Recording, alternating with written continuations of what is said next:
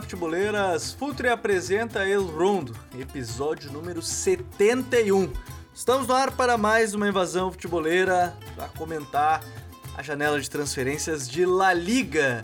Estamos chegando na segunda parte da, do Campeonato Espanhol, as equipes se reforçando, seja para o Campeonato Nacional, para a Copa do Rei ou então também para as competições europeias. Tem contratação aí no Barcelona, tem contratação no Atlético de Madrid, Vija Real. Vou falar sobre tudo isso no episódio dessa semana.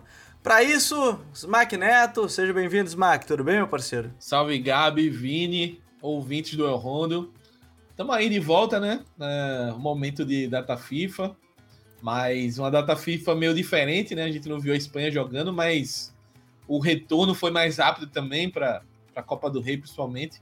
Mas vamos lá falar um pouquinho desse fechamento de, de janela de contratações com alguns jogadores bem uh, interessantes que chegam para essa sequência aí da La Liga. É, vamos falar um pouco mais sobre esses jogadores que estão chegando. Data FIFA diferente, né? A gente fala de Copa do Rei aí. Real Madrid, por exemplo, tem a questão dos jogadores que estavam nas eliminatórias da América do Sul falar, mas a gente vai falar e focar nas contratações. Vinícius Dutra tá aqui com a gente também. Tudo bem, Vini? Seja bem-vindo. Fala, Gabi. Fala, Smack. Estamos aí para mais um El Rondo. Estamos aí para poder falar dessas contratações de meio de, de temporada, né? Geralmente é uma, é uma janela que tradicionalmente é mais, é mais, é menos agitada, né?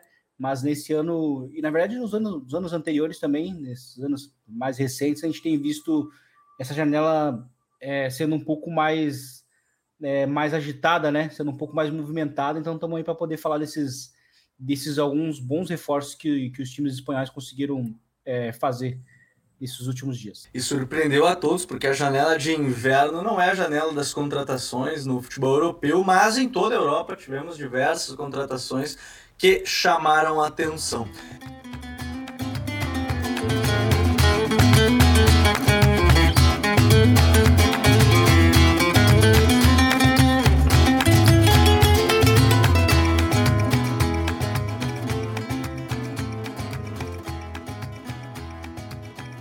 Começar falando. É, fechamento da janela do Barcelona foi, no mínimo, um pouco curioso. É, o presidente Laporta falou que o, o Osman Dembélé recusou propostas que ele teve, né, recusou a proposta de renovação e recusou propostas para sair. Né, para outros clubes que ele havia recebido proposta, mas que não aceitou. Inclusive agora não se tem certeza nem se ele vai estar seguir jogando ou não é a grande discussão, tudo ficou nas mãos do Chave, né? Mas a frase que me pegou e chamou a atenção é que o Chave vai escalar pensando no presente e no futuro. Se ele vai pensar no futuro, provavelmente Dembélé não faz parte dos planos. Vai sair ao final da temporada. Mas o Barcelona, Vini, foi atrás de dois jogadores. Aubameyang e Adama Traoré, né? Além do Daniel Alves, que a gente já falou, Ferran Torres também, mas a gente vai falar desse fechamento da janela mesmo, né? As últimas contratações, é, porque a gente já falou das outras que vieram ali nesse início de janela de transferências.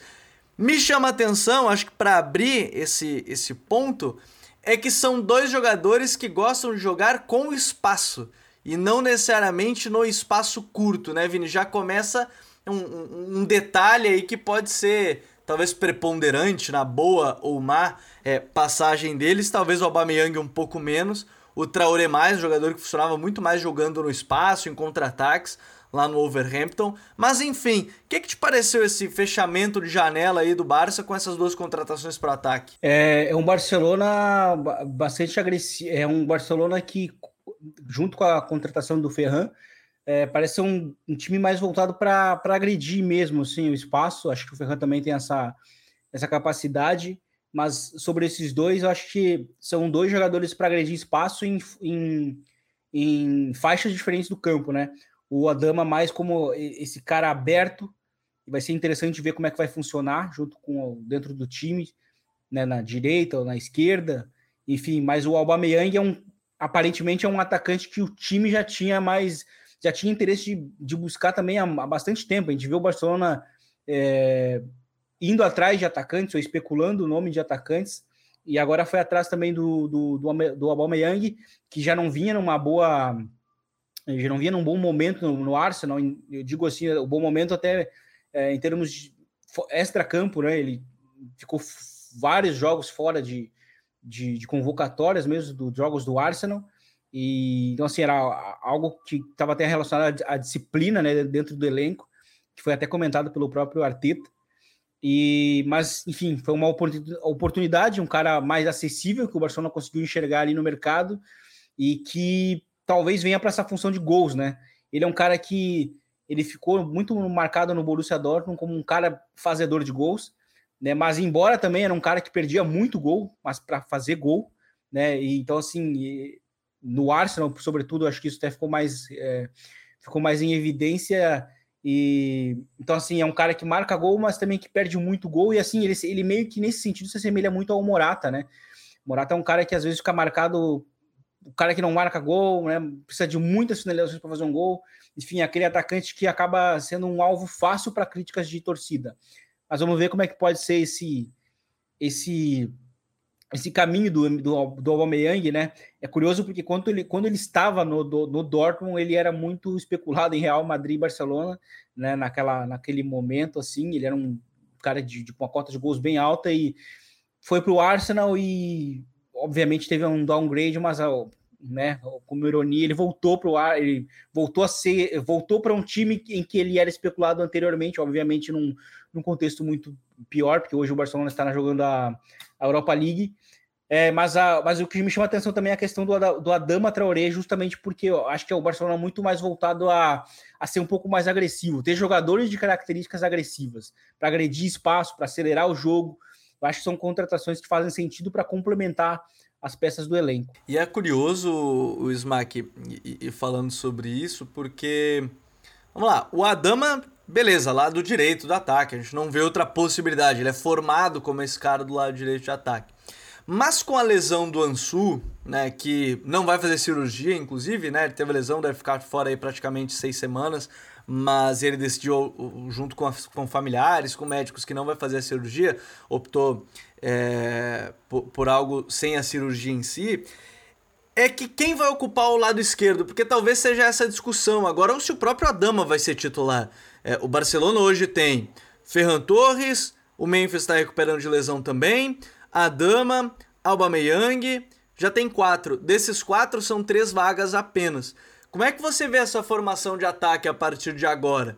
É, porque pelo menos a mim me parece que o Memphis poderia ganhar mais espaço jogando aí sim com o falso 9, finalmente com jogadores que podem agredir espaço, com o Ferran e com o Aubameyang, né? É, ou enfim, não sei se você vê o Aubameyang jogando como 9 e aí outro cara aberto. Como é que você vê com a chegada desses reforços essa briga pelo ataque, Smack?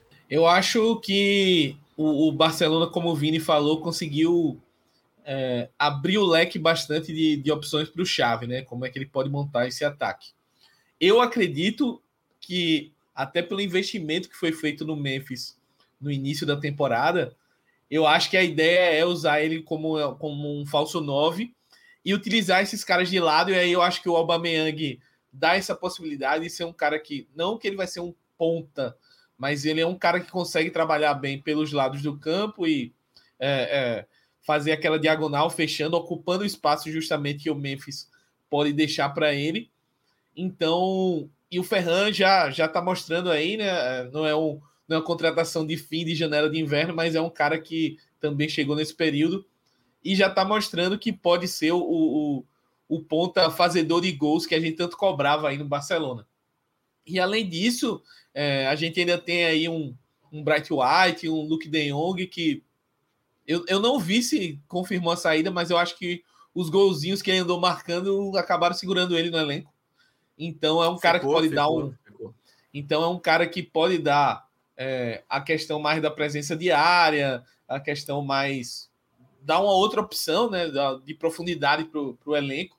Então acho que é, essas contratações do Barcelona visaram muito isso, visaram o, o, o Xavi ter um pouco mais de opção, um pouco mais de, de de maleabilidade ali para mudar o estilo de jogo quando ele quiser, mudar é, a forma que o time ataca, se adaptar principalmente às situações de jogo que são colocadas para o Barcelona, principalmente na La Liga, que a gente vê os times enfrentando de, forma, de formas diferentes o Barcelona, e ele muitas vezes não tinha muito como muita margem de manobra né, para isso. Ele tinha que apostar num modelo ali, alguns jogadores, muitas vezes utilizando é, gente do Barça B, de, de La Masia, para poder complementar. Então, dentro desse cenário, eu acredito que, que a formação, entre aspas, ideal vai ficar ali com o Memphis, com o Alba e com o Ferran, mas isso pode mudar de acordo com a circunstância aí do, dos jogos. Eu acho que esse é a, a, grande, o grande reforço que o Barcelona teve nessa, nessa janela de, de meio de temporada. Aparentemente a torcida do Barcelona vai ter um Alba que ela vai poder elogiar nesse momento, né? Já que ela tá tão chateada com o Jordi. Né? Vai ter o outro Alba agora para aparentemente, né? aparentemente, né? Neste momento aí traçar e, e fazer os seus elogios. Agora, mudando, saindo da Catalunha, vamos é, falar um pouco também sobre um argentino que está retornando ao futebol espanhol, e eu não falo de Lionel Messi, apesar dele ser canhoto também, gostar de armar as jogadas, não falo de Lionel Messi, até porque eu saí de Barcelona. Diolo Celso, Vini, chega para o Villarreal, me chamou bastante atenção a, a chegada dele, né? Eu acho que na Premier League ele acabou não conseguindo render o seu melhor, teve seus bons momentos, sua melhor fase, obviamente, foi na equipe do Betis, e, e ele chega, me chama a curiosidade, assim, porque na Argentina ele joga é, por dentro, em alguns momentos ele faz até o corredor esquerdo, e o Villarreal tem essa característica de ter quatro meio-campistas muitas vezes, né? Não ter exatamente dois, aí dois caras pontas mesmo e dois atacantes. Mas você vê assim, o, o retorno do Lo Celso, ele me parece bem interessante para a própria parceria com ali é, com o Dani Parejo. Mas como é que você vê esse encaixe dele aí no, na equipe do Emery? Eu acho que é um, é um encaixe bem interessante, primeiro porque ele é um meio-campista bem dinâmico, ele é um meio-campista que funciona muito bem nesse estilo do que o Emery utiliza muito nas competições de mata-mata, que, que é buscando mais as transições, que é buscando mais a reação. Ele pode, como você bem disse, jogar fazendo o corredor, jogando como interior por dentro. É, eu acho que é uma grande contratação. É, Para mim, ele foi muito mal utilizado no Tottenham, é, assim como foi o caso do Brian Gil, que também né, ainda, ainda sofreu com com, com uma mudança de treinadores no meio do caminho, os dois, na verdade, né? Sofreram com isso e, e então acho que não, não se criou um contexto para eles dois, mas a gente está falando aqui do, do Los Celso, para poder brilhar, né? E, e, eu acho que no, no Betis, uh, o Los Celso também, ele, ele, ele tinha momentos em que ele também às vezes jogava jogava pelo lado, às vezes jogava, às vezes jogava como interior por dentro, na maioria das vezes foi como, como esse interior, né, jogando pelo Betis. É, e eu acho que ele pode fazer essas duas funções, principalmente porque o Vila Real é um time que às vezes joga, joga muito no 4-4-2 e tem essa, essa, essa linha né, de meio-campistas, e que é bem importante justamente ser, ser uma, meio, uma, uma, uma linha não muito convencional, porque é, a gente tem os atacantes do, do Vila Real que se movimentam muito para os lados, né? Uh, e, e, não só o Gerard, mas enfim, é, são, são atacantes que não, né, eles têm aqueles movimentos por fora e que acabam muitos, muitas vezes é, compensando, né, a falta de não ter um extremo, a falta de ter um extremo. E então eu acho que é uma contratação que me parece uma, inclusive uma das principais sobretudo se a gente considera o nível né, do Vila Real, um time que não é um nível de topo, mas é um, é um, é um nível considerável, e também foi um grande movimento assim de final de janela. Me pareceu uma, uma contratação bem interessante. É, o Diolo Celso aí voltando, a, a La Liga ficou muito marcado, é, quem tiver a possibilidade de pesquisar depois, é, coloquem Big Data Lo Chelsea Betis. Ficou bem marcado porque na saída do Fabian vazou a imagem né, da, da utilização de Big Data do, do Betis para encontrar um substituto para o Fabian e dos números naquele período indicavam o Lo que estava escanteado né, na equipe do, do PSG, acabou chegando. E, e um, um, ponto interessante ali, o Vini falou da questão dele atuar como interior, é que ele foi um dos artilheiros da equipe naquele ano. Né? Ele foi um dos artilheiros junto com o Canales, porque o Betis não tinha um atacante que fizesse gol, o Lorém Moron estava errando tudo e mais um pouco naquele período e, e, os artilheiros do time acabaram sendo os dois meio-campistas, né, o, o Canales e, e o Los Celso, agora retornando dessa vez para vestir a camisa do Submarino Amarelo a, a equipe do Villarreal, o, o Diolocels. Olha só, antes da gente falar do Atlético de Madrid, Smack, eu tenho que deixar aqui a sugestão para quem ainda não viu, a série na Amazon tá fantástica, série documental do Simeone, né? Viver partido a partido, né? Viver partida a partida, jogo a jogo. Muito legal, eu ainda não vi o último episódio, talvez eu veja depois da gravação aqui, falta só o último episódio, são seis episódios aí de 45, 50 minutos. Muito legal, fala da trajetória dele como jogador, como treinador e como pessoa. É muito bacana aí para quem quiser conhecer um pouco mais El Cholo Simeone e para quem quiser se surpreender, porque nos primeiros 15 minutos da série, os primeiros 20, eu vi o Simeone chorar duas vezes, não devo ter visto ele chorar duas vezes na desde que eu acompanhava futebol e com um episódio da série tá lá ele chorando, falando da família e tudo mais. Mas muito legal a série, tá na Amazon Prime Video para quem quiser acompanhar.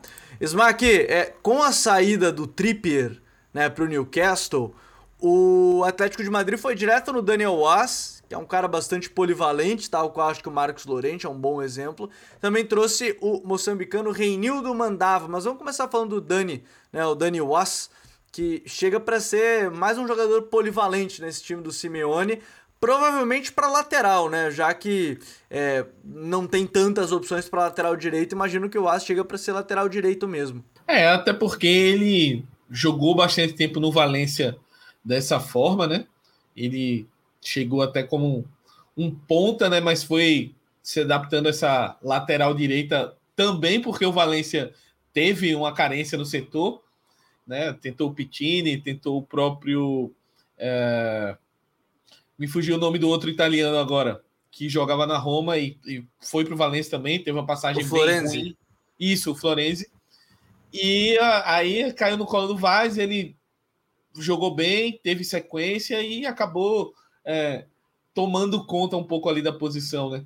E é um cara que não, eu, eu acredito que não tem o mesmo nível assim somente técnico do Trippier, né? Acho que o Trippier é, é um cara interessante na posição, um dos melhores aí no mundo, acho que top 10 aí.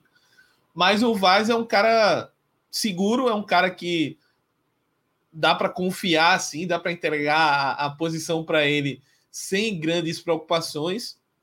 E eu acho que é um cara que também é, conta o fator de por ser uma contratação de meio do ano, por ser uma contratação, entre aspas, emergencial, né? Porque eu acho que o Atlético não estava é, contando com essa venda do Trippier agora, né? Mas o, o, projeto do Newcastle chegou arrastando tudo. E aí essa reposição teria de ser uma coisa ágil, uma coisa é, mais fácil possível. E aí você vai num Valência que não, não se esforça muito para segurar seus jogadores, claramente. E é um jogador que já está adaptado à liga, já conhece é, muito bem os adversários na liga tal. Então, acho que o Atlético acerta bastante nessa contratação, porque é um cara que vai chegar e, e acredito eu que não vai ter muito problema para se adaptar e, e para entender a forma de jogo do Simeone. Até porque a gente brinca também né, que o, o atual treinador do Vaz, antes de ele ir para o Atlético, é uma espécie de mini Simeone, né? O Simeone dos pobres. Então, acho que essa adaptação vai ser bem tranquila aí dele saindo do Valência e chegando para o Atlético. Deve ser interessante essa, essa questão. E o Reinildo mandava, para quem não conhece, é lateral, pode ser lateral esquerdo. Eu vou ficar com a impressão, assim, eu não vi o Lille, mas eu fico com a impressão de quem acompanhou mais, que foi o Renato Gomes Rodrigues, nosso outro craque aqui da, do Futre, que fala sobre futebol francês e trouxe como destaque fase defensiva né, defendendo muito bem. Aí vai entrar a questão do Simeone vai querer jogar, seguir jogando com ala, né, ou não. Né, se vai jogar Lemar, Carrasco, ou vai manter o Hermoso em 4-4-2 mesmo. Mandava provavelmente chega para ser esse cara, o cara de mais consistência defensiva. Segundo o Renato, estava conversando com ele, fez uma baita temporada, né, como esse lateral defensivo, então Vamos acompanhar agora com qual vai ser a, a questão. Quem está jogando é o Mário Hermoso, o Lodge está abaixo né, nessa temporada. Então chega para ser uma peça aí que é da posição de fato. Provavelmente se voltar para esse para esse 4-4-2 aí, acho que é um ponto um ponto importante. Já para um rápido intervalo aqui no Eu Rondo e a gente já volta para falar um pouco mais sobre o mercado do Valência, né, que tem contratações aí bem interessantes. Tem também é, o mercado no Sevilha, uma contratação que já chamou a atenção mesmo, o Monte fazendo seu trabalho nesse momento. Então a gente vai para uma rápida paradinha e a gente já volta. Fala futeboleiros, tudo bem? Eu espero que vocês estejam gostando do episódio de hoje. Mas antes de seguirmos com esse bate-papo, eu quero fazer um convite para vocês. Se você quiser receber conteúdo exclusivo no site, ter acesso às matérias fechadas, vai lá na aba Club e faça parte do Futuri Club por apenas 12 reais mensais ou até mesmo em planos semestrais com desconto ou até mesmo anuais. Você ainda vai ter direito a desconto nos cursos do Futuri. Então, fique ligado. Além disso, eu quero lembrar para vocês que esse episódio também tem o apoio do Futuri Pro, o departamento de análise e mercado do Futuri. Seu time gasta menos dinheiro e ganha mais jogos. Para mais informações, mande um e-mail para comercial@futuri.com.br. Estamos de volta aqui com o El Rondo para falar um pouco mais sobre o mercado do Valência, que trouxe o meu menino, Elaix Moriba, né, não conseguiu jogar lá no RB Leipzig, e o Brian Hill, né? O Brian Hill que retorna também à liga, jogou é, na equipe do Eibar, Sevilha e agora retorna à equipe do Valência. Começar falando do, do, do Moriba, Vini, que o, jogar no meio-campo para uma equipe como a do a do Pep Bordalás, ela exige outras coisas do que ele tinha que fazer, por exemplo, no Barcelona, né? Ele vai ter que provavelmente buscar primeiramente defender do que qualquer outra coisa. O próprio Pé Bordalás estava usando o Guijamon, né, o zagueiro, como volante nesse caso. Mas o Moriba me parece, assim, teoricamente, é um passo atrás, porque ele foi para uma equipe que brigava por Champions lá, na, lá no, na, na Alemanha e tudo mais, né? Mas acabou não conseguindo jogar. E vem para uma equipe que hoje está no meio de tabela, que é a equipe do Valência, está no início de projeto aí com o Pep Bordalás. Mas provavelmente, e me parece que esse é o caso, ele vai jogar. Ele vai ter minutos e me parece que é esse seja o ponto principal aí pro, pro Moriba nesse retorno à liga, Vini. Sim, e eu acho que ele pode fazer uma dupla muito boa, muito complementar com, com o Guilamon ali pelo centro do campo.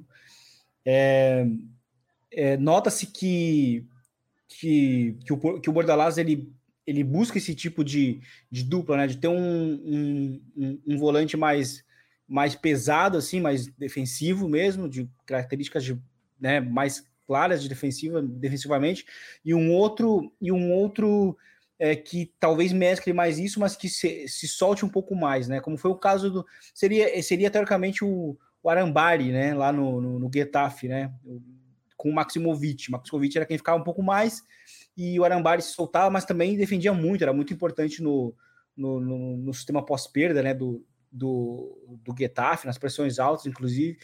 Então acho que o Moriba vem para meio que ser isso, ser importante em chegadas na área, uh, ser importante nas transições, nas retomadas uh, de posse de bola.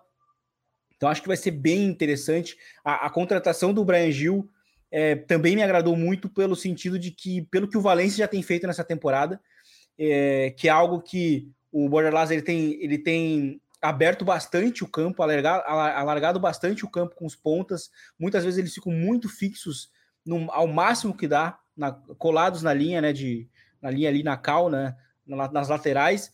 E para justamente os atacantes e, e esse outro volante por dentro, um pouco mais solto, poderem se aproveitar desses espaçamentos que geram na, no sistema defensivo. Então, assim, go, gostei muito dessa contratação do Brian Gil, justamente porque o, o Brian Gil ele é, um, ele é um jogador muito específico que só joga assim, né? Ele joga, joga bastante aberto, ao pé natural, não, não, não tem muitos movimentos interiores, né? Ele é um cara que não tem tantas. É, não tem tanto leque assim em termos de, de jogadas e termos técnicos também, mas ele é muito bom no que ele faz, que é o, que é acelerar para os lados do campo, que é buscar cruzamentos tensos para a área. É, encaixa muito nesse estilo mais vertical do Valência do Pepe Bordalás. Acho que são duas contratações muito boas que o Valência faz e eu fico bastante empolgado para ver como é que vai funcionar aí. E o Smack é bom, assim, quando o Vini falava do, do perfil dos meio-campistas, é legal de também mostrar que o Moriba não é exatamente aquele cara físico, né? Exatamente físico. Ele tem um físico avantajado, ponto. Porém, tecnicamente, é, é, um cara que te entrega muita coisa. Ele entregou muita coisa no Barcelona, inclusive, naquele período. É, eu sempre digo que também a vida é meio feita de escolhas. Ele escolheu sair, poderia ter renovado por um valor um pouco abaixo. Provavelmente, inclusive, seria titular no início da temporada, agora com o Coma, né, que foi quem deu chance. Abriu espaço, querendo ou não, para o Nico e para o Gavi, né, essa, essa saída repentina dele. Aí a gente não tem como prever como seria, né, se ele tivesse ficado e tudo mais, mas provavelmente ele teria, ele teria minutos.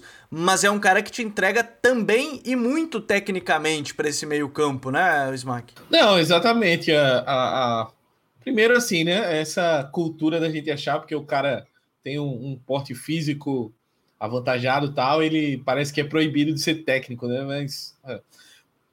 Se, começa que o cara foi formado no, na, na, divisão de base do Barcelona, então assim, uma boa formação técnica.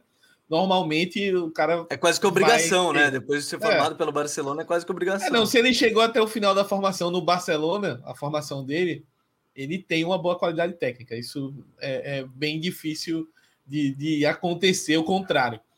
E o Moriba é um cara que surgiu muito bem. Ele teve, quando ele teve oportunidades, ele mostrou é, no Barcelona que poderia ser um cara para para ser um cara importante dentro do clube por vários anos. Acabou não acontecendo, né? Por questões somente contratuais aí, como você explicou, a opção dele foi sair.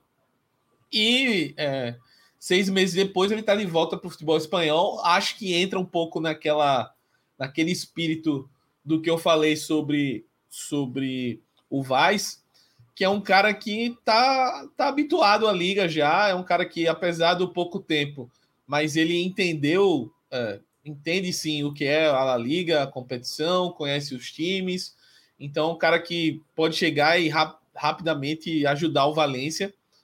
Então, acredito que é uma boa contratação, é uma aposta, porque ele tá um período aí, seis meses, de poucos jogos, de poucos minutos, de uma fase não tão boa, mas acredito que pode ser um retorno interessante aí para o Valência nessa temporada, porque é um time também que acho que pode ajudar ele no estilo de jogo dele a, a, a crescer mais também. Então, acho que é um casamento interessante. É um time que precisa de, de jogadores, é um time que tem um elenco muito curto, e o Moriba chega para uma situação que ele vai poder ter muitos minutos e pode sim ser importante é, na sequência da temporada. Se ele quiser voltar para o Barcelona, eu vou deixar as portas abertas para o futuro. Saudades. Infelizmente quis ir para o Leipzig, mas tudo bem, eu deixo as portas abertas para você, Moriba. E, e, sabe que do outro lado a gente tem o Brian Hill, o, o Smack, e é legal, acho que o Vini tocou num ponto importante, dessa questão de ser esse ponto ali para ficar mais aberto, né, para fazer esses cruzamentos, é que talvez a Premier League tenha sido demais para ele no sentido físico mesmo da coisa, né? Ele ainda está num processo totalmente de uma, não sei se de maturação, mas fisicamente não parece o jogador mais consistente do mundo, né, Smack? Não, exato. Ele é um cara que estava muito bem ali no, no início, né? Um cara que o Sevilla emprestou para desenvolver, uh, teve bons minutos no Eibar, é um cara que foi como uma aposta aí para o Tottenham, né? Foi um negócio até que a gente estranhou um pouco, né? Foi ele pelo Lamela e uma questão de grana também. E só que assim, é, quando ele foi, a gente já comentava aqui que achava que a adaptação dele à Premier League seria um pouco complicada, justamente por essa questão física, né? E ele, pelo pouco que acompanhei do Tottenham, achei que ele teve poucos minutos. Acho que dentro do, do do, dos treinos, etc., já, já deve ter ficado claro que ele precisaria de um pouco mais para poder é, ter uma minutagem boa lá. Então volta para a Liga, volta para um futebol onde ele é mais adaptado, ele tem condições ali de ocupar um espaço de campo pelos lados, que o Valência dá essa opção taticamente para ele também. E é um jogador que já chegou metendo gol na Copa do Rei, né, no dia que a gente está gravando, meteu gol. Então, o, o Brian Gil é um cara que um jovem, ainda está é, em processo de formação, é um cara que disputou a Olimpíada, né? Recentemente, então, assim, é um cara que ainda tem muito a crescer. E a gente também tem que entender que nem todo mundo vai ser um Pedro e um, um, um jogador assim extraordinário logo de cara, um Gavi, né? Um, enfim, um cara que chega e já joga com 17, 18, 19 anos e vai estourar. Acho que o Brian Gil tem um potencial para se desenvolver. Vai precisar da parte física, sim. Principalmente pensando aí que o Valência quer brigar por vaga europeia, quer crescer. Então, é um jogador que vai precisar se desenvolver um pouco mais nesse lado.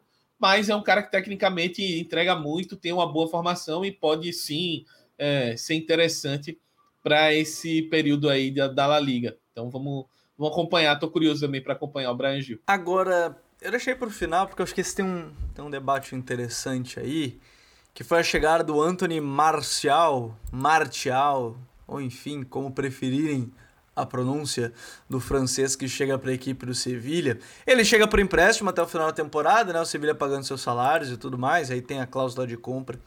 É, e, e, alguns detalhes. Ele não jogava no Manchester United, Vini. E a mim foi a contratação de final de janela que mais chamou a atenção, sinceramente. É, a gente pode ter a surpresa aí do Aubameyang e tudo mais, Lo Chelsea, mas me chama a atenção porque o, o, o Marcial ele não estava bem no United, mas não é como se todo United estivesse bem e ele tivesse mal. O United estava no momento, momento abaixo. E, e ele chega numa posição em que a briga dele hoje é com o Ocampos ou com o Papo Gomes, que está jogando até mais por dentro, né? Várias vezes no 4-2-3-1. Mas é uma contratação que, olha, sinceramente, me chamou muita atenção porque ele tem. O Marcial tem qualidade. E, e eu não duvido ser é, esse cara titular logo de cara aí na equipe do Lopetegui, Vini. Como é que você vê a chegada dele? É, eu, eu também não. Eu também, assim, é, foi uma contratação bem, bem, bem curiosa é uma contratação que chama atenção, mas ela, mas ela é, é uma contratação que também tem muito a cara do, do, do Monte, né? É uma oportunidade do mercado. Foi teoricamente que aconteceu com, com o Campos. O Campos chegou em baixa no, no, no, no, no Sevilha. Né? É óbvio que o Marcial é um cara que despontou como, como uma grande promessa né? no, no Mônaco. É, custou um valor bem alto para o United. É, mas eu acho que muito do insucesso dele no United vem também é, por algo que a gente já comentou várias vezes do United aqui, é que o United não cria né, um, uma situação é, em que o jogador possa é, possa se desenvolver, ainda mais no caso dele que chegou jovem, né? E, e quando ele esteve num sistema uh, muito bem estruturado, que era o caso do Mônaco, é, era um, era um, ele foi um dos principais jogadores pode jogar no United, né? Ele inclusive acabou acabou também jogando pela direita, que era algo que ele não jogava, mas enfim, ele é um cara que pode jogar nas três, pode jogar tanto aberto nos, na esquerda quanto na direita e pode jogar por dentro como um 9. Então é um atacante que, que dá muito essas opções. É, pode ser um cara muito importante no, no campo aberto. Ele é bem ameaçador quando tem esse campo aberto, nessas transições. Ele é um atacante que também consegue participar muito dos apoios quando joga por dentro, como um 9. É, então, assim, ele é um cara que pode somar individualmente a esse time do Sevilha. É uma contratação que me chama atenção. Para ele, eu acho que é uma grande oportunidade para mostrar o quão bom ele já foi uh, antes de ir para o United. Ele teve seus momentos no United também, acho que principalmente no início ali. É, mas, enfim, ele é um cara que pode voltar a ser importante, né? Com essa, com esse, com essa, com esse período de empréstimo né, no, no, no Sevilha. Eu acho que ele pode ser um, ele pode ser um cara que pode sofrer com, com o efeito que sofreu o Ocampos né, no, no Sevilha. Então, acho que o Sevilha é um destino bom para esse tipo de jogador, um jogador que já teve um, uma atenção bem, bem redobrada assim, para outros clubes, para os principais clubes. Então, acho que ele é importante para essa retomada. Eu acho que taticamente é um cara que encaixa muito com o Sevilha. Como falei, pode jogar em três funções e principalmente na esquerda, acho que é onde ele mais uh, atua bem. Uh, e é um cara que nos tempos de Mônaco também foi marcado por ser bom defensor, né? Quando jogava na, quando jogava aberto na esquerda, isso meio que até se perdeu no United.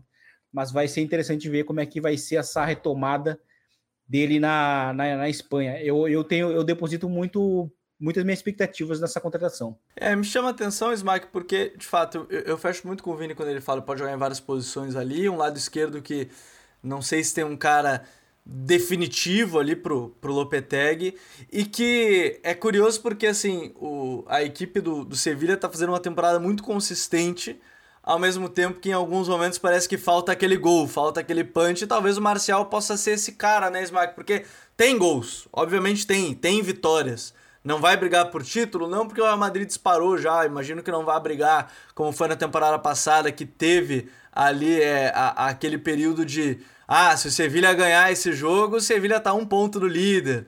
Né? Se o Sevilha é, ganha esses dois jogos, aí Sevilha é líder, e aí não conseguiu. Falta esse punch, talvez, e que o Marcial pode ser esse cara, o Smack? Eu acho que o Marcial, ele. A gente esquece, né? Como o Vini falou, mas ele meio que foi o, o, o Mbappé antes do Mbappé, né? O grande jogador saindo do Mônaco. Ele foi Golden Boy, eu não tenho certeza se ele foi Golden Boy, mas ele foi um... Eu acho que foi, chegou, foi chegou no United. Isso. É, foi Golden Boy. Ele saiu mega valorizado do Mônaco, disputado, etc. E aí caiu no, no, nessa espiral aí de coisas ruins no United, né? Nunca teve uma grande sequência lá. É, também por ele, né? A gente não pode colocar a culpa só no United, mas ele também deixou a desejar em alguns momentos. E agora ele vai para um Sevilha que eu acho que é uma situação muito boa para ele. É um, um, time que pode potencializar demais o que o Martial tem de bom. E ao mesmo tempo é um, um, como você falou, uma situação em que o time precisa muito dele. Então a tendência é que ele ganhe muitos minutos, tenha uma importância é, nessa segunda metade de temporada.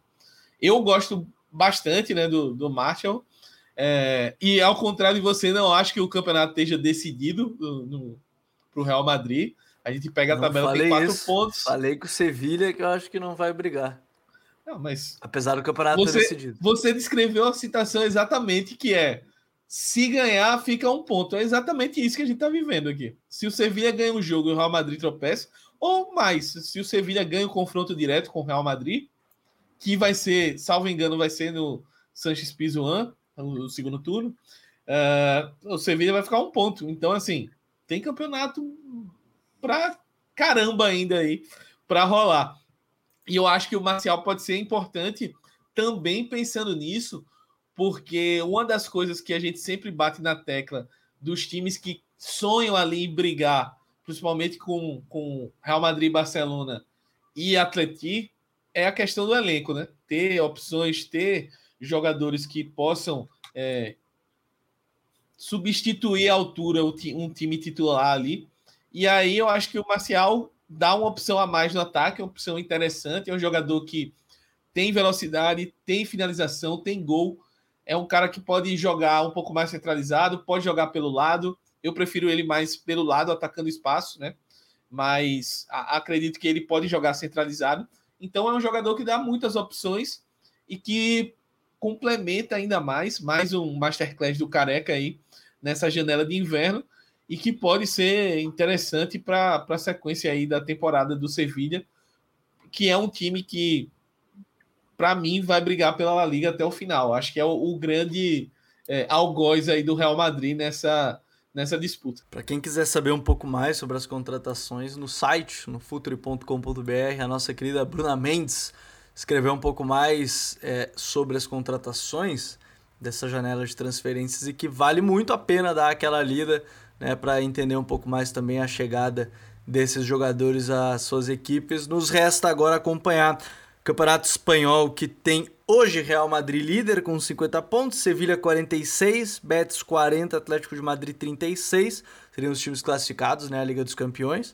Barcelona quinto com 35 estaria na Liga Europa e o Real Sociedad com 34 estaria na Conference League.